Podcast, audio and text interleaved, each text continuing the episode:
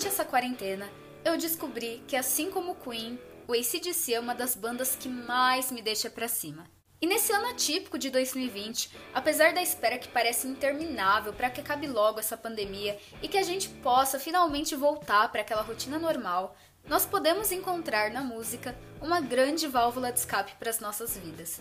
E não é à toa que, com 47 anos de estrada, a banda australiana nos presenteou, na sexta-feira, 13 de novembro, com seu 17º disco de estúdio. Eu sou a Isa Fonte, sejam bem-vindos mais uma vez aqui ao Ateliê Musical e no episódio de hoje eu vou falar sobre ele, sobre o Power Up, o mais novo álbum do ACDC e um dos discos mais aguardados de 2020. Ateliê Musical, o seu podcast de curiosidades da quarta arte. Primeiramente, eu acho bem importante destacar que, diante do contexto que a banda se encontrava, tinha muitos motivos para não ter saído disco nenhum. Power Up é o primeiro álbum da banda sem o guitarrista Malcolm Young, um dos fundadores do ACDC e também irmão do guitarrista Angus Young. Malcolm sofria de demência e nos deixou em novembro de 2017, aos 64 anos, e ainda, três semanas antes de sua morte, o irmão mais velho deles, o George Young, faleceu também. Como Angus revelou em uma entrevista recente para o programa 60 Minutes, lá da Austrália, desde pequeno o Malcolm já falava que os dois iriam tocar juntos em uma banda, e mesmo no período que ele estava doente, o Angus tocava guitarra para ele, ele até tentava bater o pé junto diante daquelas composições que os dois criaram, né, há tantos anos, e ele realmente ficou com ele do início ao fim dessa doença que ele sofreu tanto. Ainda, como ele disse também em uma outra entrevista, a morte do Malcolm foi literalmente um grande golpe para o grupo. Em abril de 2015, inclusive, a 89, né, a Rádio Rock, realizou uma campanha chamada Unforgettable Riffs, que tinha o objetivo de, através do compartilhamento de seus ouvintes lá no Facebook, fazer chegar uma mensagem especial para o Malcolm, de que o legado dele nunca seria esquecido no mundo da música. Como nessa época ele já tinha sido né, diagnosticado com demência e até esquecido as próprias composições que criou, o vídeo mostrava a relação das pessoas com o rock e a energia boa que elas sentiam ao escutar e o Shook Me All Night Long, né, um grande clássico aí da banda. Essa campanha ainda conquistou o Clio Awards, que é um dos prêmios mais rigorosos e disputados por reconhecer a excelência criativa no campo da propaganda. Pensando agora na situação dos outros integrantes, vamos começar pelo vocalista, o Brian Johnson.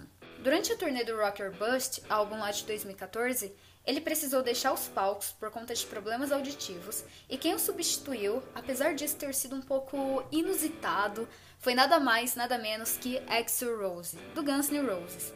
As chances já eram altas do Brian Johnson nem voltar mais para a banda, isso não porque eles estavam cogitando colocar o Axl Rose no lugar dele definitivo, mas sim por conta da própria saúde dele. Já o baixista Cliff Williams, logo ao final da turnê desse último álbum, se aposentou.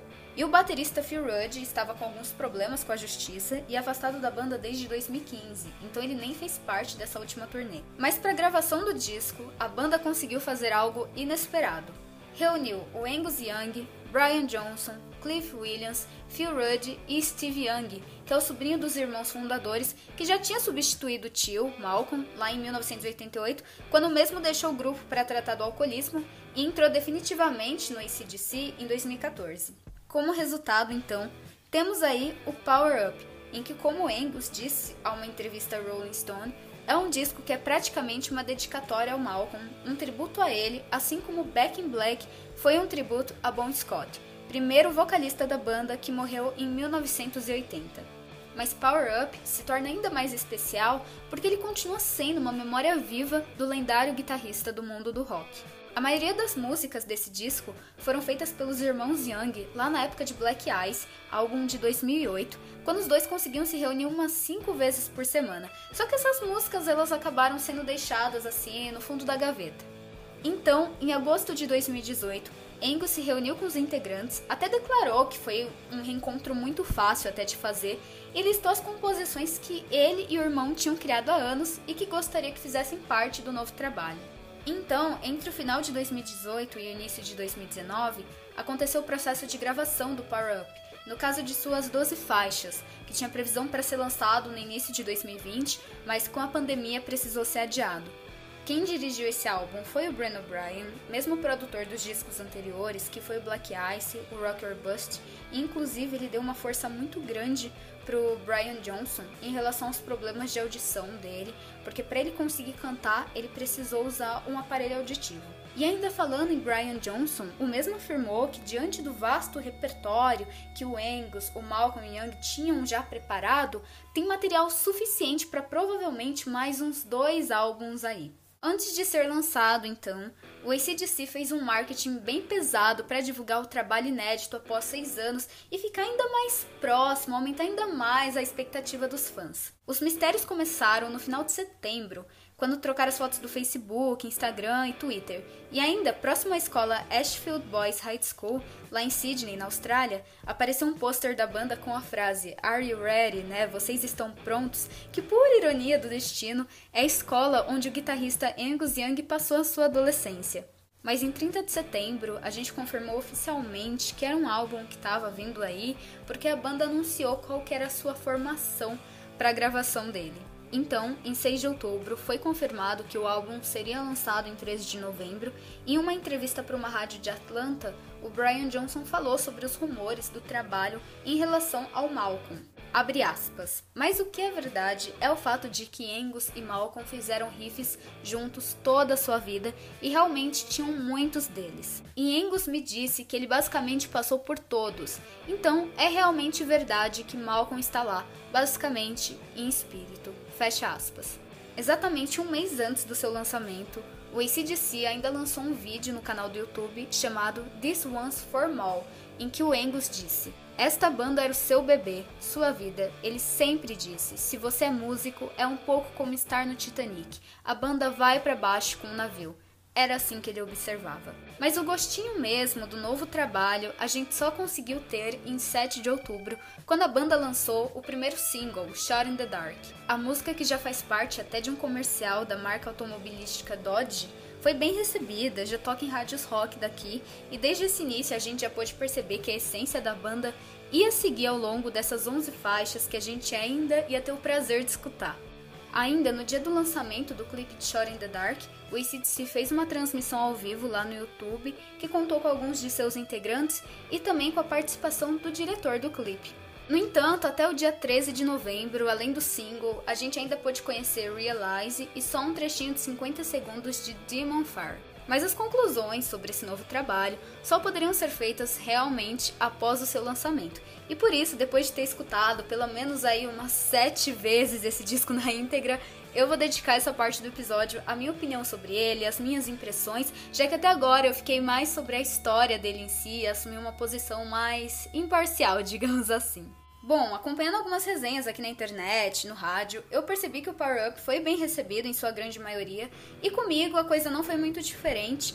Desde a primeira vez que eu escutei, eu já gostei bastante. E olha que é muito difícil eu gostar de todas as faixas de um álbum logo de cara, assim. Geralmente eu preciso passar alguns dias escutando, escutando, escutando, até me adaptar ou realmente pular essa faixa. Mas o Power Up eu já posso considerar ele um disco inteiro na minha playlist. Minhas expectativas também eram bem grandes. Eu acho que principalmente ao pensar na divulgação massiva que eles estavam fazendo e por ser um novo trabalho de uma das maiores bandas de rock que a gente tem até os dias de hoje hoje. E mesmo que a gente só tinha acesso até então a duas músicas e meia, né, digamos assim, já dava para perceber que decepção era uma coisa que eu pelo menos não iria ter.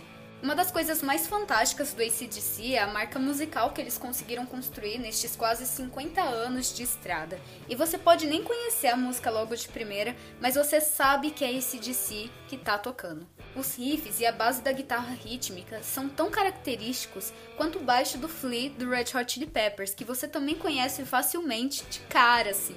Mas o legal é que isso não é uma percepção que só o público tem e que é algo despretensioso da banda, muito pelo contrário.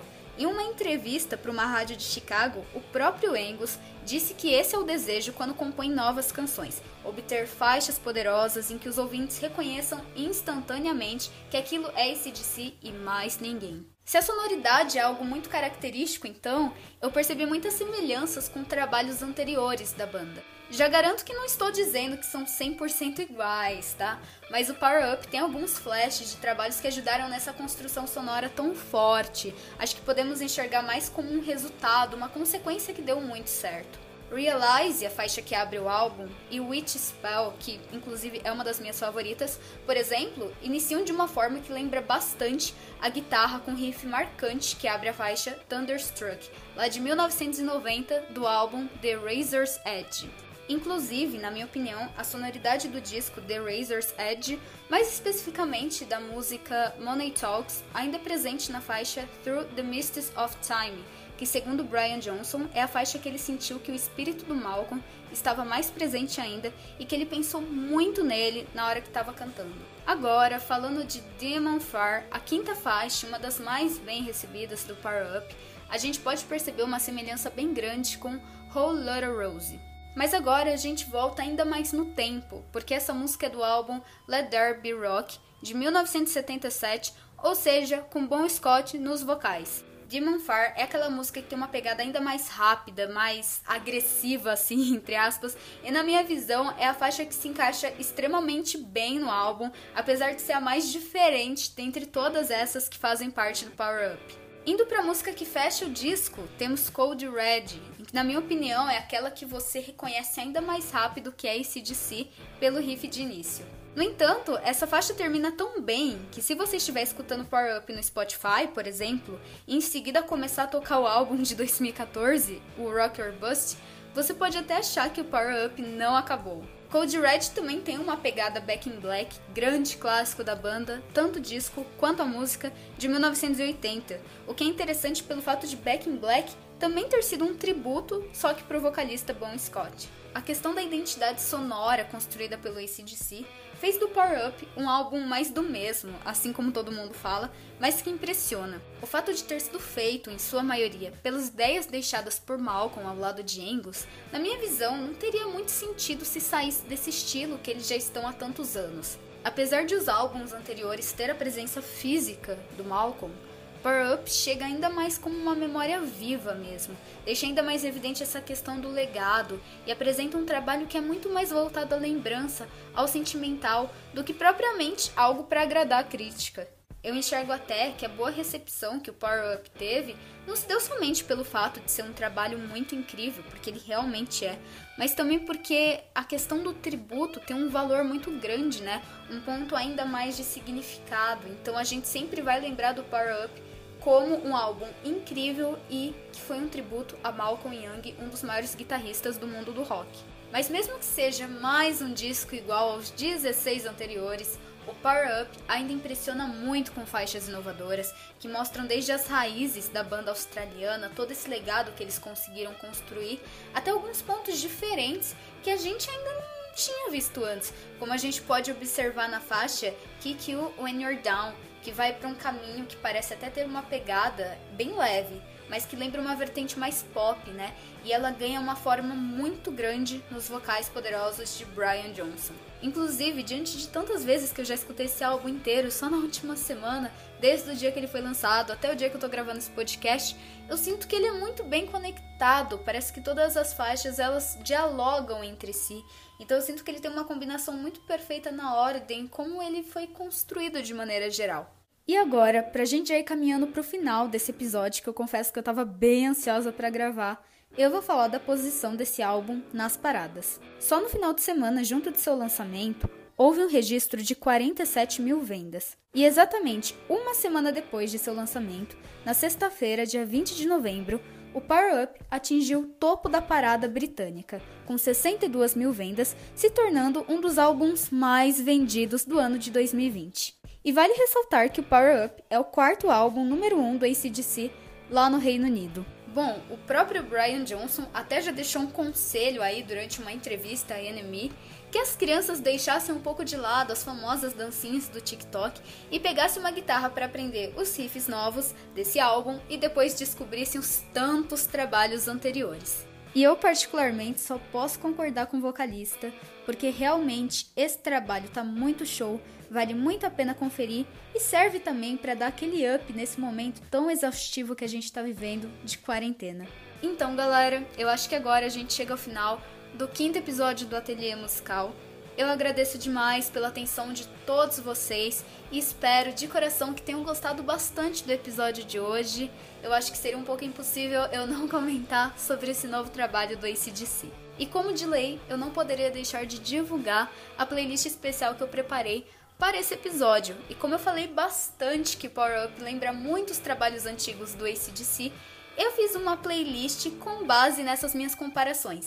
Então a primeira música vai ser do Power Up, a que tiver em seguida vai ser aqui eu achei semelhante. E só para reforçar aqui que na minha visão não significa que essas músicas são iguais, mas que elas têm algum ponto que lembra bastante os trabalhos anteriores. O nome da playlist é Power Up Me Lembra e está disponível no perfil Ateliê Musical, disponível aqui no Spotify.